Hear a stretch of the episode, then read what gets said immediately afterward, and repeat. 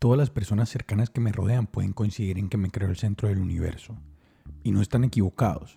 Mi mejor amiga psicóloga dice que en los brotes psicóticos y los momentos de locura sale la verdadera personalidad de la gente. Que en esos momentos aquello que nos atormenta, nos persigue o las alucinaciones que tenemos vienen del subconsciente. Y en esos brotes de esquizofrenia lo que hace el cerebro es sacarlas a la luz. Hace más de seis meses tuve un brote psicótico que duró una semana.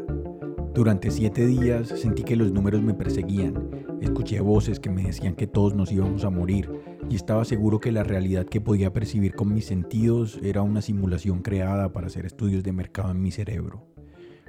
Y durante ese tiempo opté por no decirle a nadie lo que veía o escuchaba. Las voces me decían que si la simulación se daba cuenta que yo lo sabía todo, me iban a desconectar y todo esto se iba a acabar. Pero al final no pude ocultarlo más mi mejor amiga con la que estaba durmiendo en Medellín se comenzó a dar cuenta de que habían cosas pasando en mi mente que simplemente no eran normales. Pero todo el discurso de la simulación, las voces y los números no era algo que no saldría de mi boca en condiciones naturales. Los que me conocen saben que hablo con frecuencia de los astros, las partículas subatómicas, la teoría de cuerdas y los extraterrestres pleyedianos.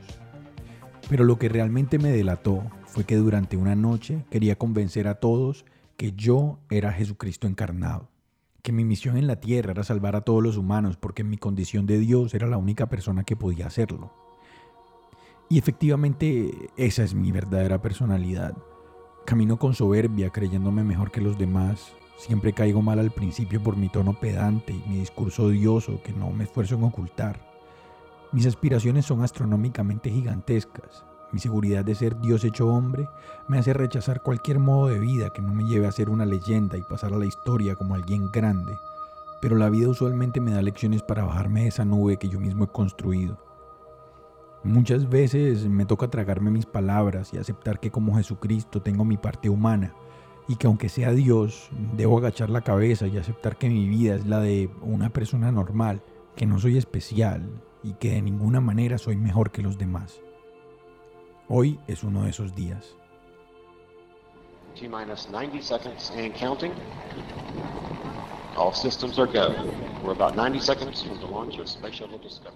En menos de 12 horas van a salir de un lugar del que no salían hace casi 10 años dos pequeños humanitos en un cohete que además de manejarse solo se aterriza automáticamente en un barco sin tripulantes en medio del océano por el que llegó Colón. Este par de personitas, después de 19 horas de deriva por la porción ínfima de espacio que separa el globo terráqueo del experimento conjunto más grande que hemos hecho en la historia de la humanidad, se van a bajar en lo que virtualmente es una casa en el árbol gigantesca que avanza tan rápido que pareciera para nosotros ignorantes no ser afectada por la fuerza de la gravedad. Y allí, durante más de 100 días podrán flotar a una ventanita circular en la parte más baja de la Estación Espacial Internacional y contemplar desde una perspectiva que pocas personas han disfrutado la pelotica de tierra y agua que muchos de nosotros llamamos hogar. Y aunque parezca que esté romantizando el viaje de mañana y que eso sea lo que haya desconectado la deidad que creo que hay en mí de mi realidad mortal, el punto al que quiero llegar es totalmente lo contrario. Si bien haber construido un laboratorio en órbita y lanzar gente en tanques de combustible gigantes para que vivan ahí durante meses es una gran hazaña, solo hay que pensar en lo lejos que está en realidad la luna en Géminis que vemos esta noche para entender lo banal que suena el lanzamiento de mañana comparado con la misión Apolo 8.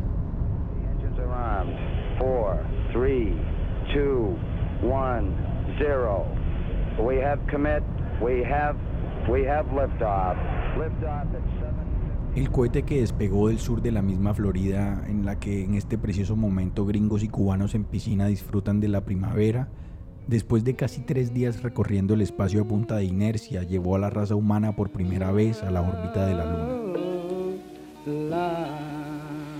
Y esas tres personas que hasta ese punto de la historia eran las tres almas más separadas del resto de todos los humanos que alguna vez vivieron en la Tierra, Mientras orbitaban nuestro único satélite natural, se vieron obligados a pasar por el lado lejano de la Luna.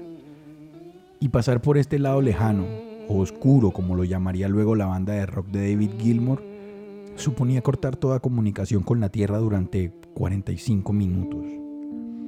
Durante esos tres cuartos de hora, tres personas no muy distintas a ti y a mí fueron, según este narrador, las personas más solitarias que alguna vez hayan vivido.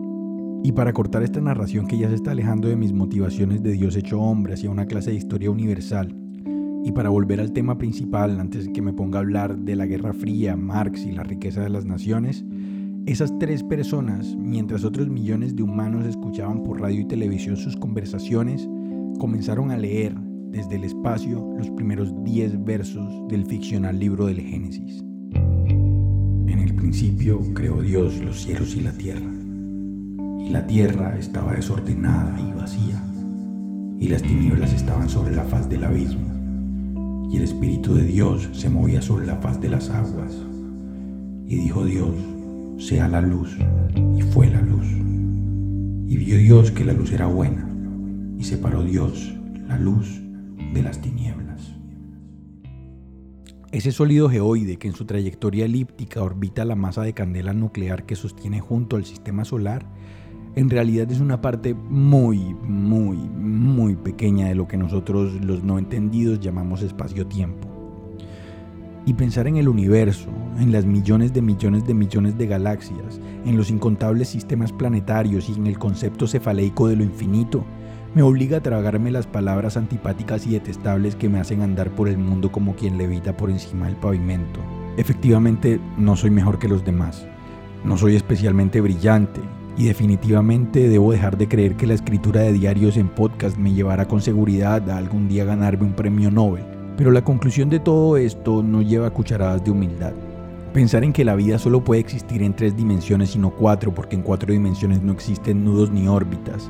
Pensar en que si las leyes de la física fueran un tris distintas, todo lo que está a mi alrededor no sería. Pensar en que el agua, por ser el único sólido menos denso que su estado líquido, permitió la existencia de bacterias, hongos y algas, y que esos organismos unicelulares improbablemente se convirtieran en este gordo que está escribiendo en su documento digital alojado en la nube. Pensar en que los electrones enlazados cuánticamente solo colapsan en una realidad de infinitas posibles cuando yo como espectador interactúo con ellos o que el gato de Schrödinger está vivo y muerto al mismo tiempo y que todo esto que existe, todas las enanas blancas, supernovas y agujeros negros, todos los gases nobles, metales pesados y elementos radioactivos, todas las once dimensiones y las cuerdas que componen los campos de los que surgen las partículas, todos los quarks, neutrinos, protones y gravitones, me hacen llegar a la conclusión que toda la luz y todas las tinieblas fueron en realidad creadas para mí. Todo esto me hace pensar que sí soy el centro del universo y que es muy probable que todos ustedes que están escuchando este diario solo sean proyecciones en mi cabeza de esta simulación de la que soy protagonista.